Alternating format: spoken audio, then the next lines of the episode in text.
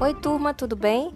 Nesta semana, nos laboratórios Clube de Leitura e Língua Portuguesa, trataremos o tema Consciência Negra.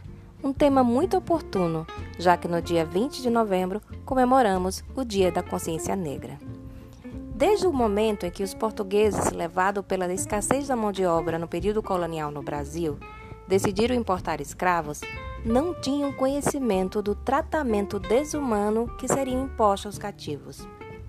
Por certo, também não tinham ciência de que os descendentes dessa raça sofrida viveriam, séculos mais tarde, contribuindo para o mundo das artes, dos esportes, da política, enfim, da vida social brasileira. Dos negros trazidos para o Brasil e feitos escravos, restou sua cultura que orgulha não somente as pessoas que são definidas como descendentes afro-brasileiros, mas a todos os que vivem neste país. São tradições, costumes, fatos e mais uma infinidade de coisas que se transmite de forma duradoura por várias gerações.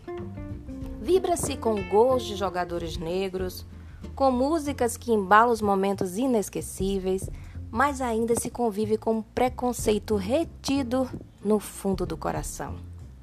Seja no tratamento, seja nos espetáculos televisivos ou teatrais, no ambiente de trabalho, sente-se que os espaços ainda não estão devidamente preenchidos por essa parcela tão sofrida da sociedade. Eu te pergunto, você se sente negro? Você se vê negro? Como as pessoas te veem? Num país miscigenado, misturado, ainda há pessoas que não se sentem assim. A seguir, eu trago um vídeo com alguns depoimentos de pessoas que dizem qual a condição em que elas se sentem. São negras ou não? Como a sociedade as vê? Espero que você goste desse vídeo. Um beijo.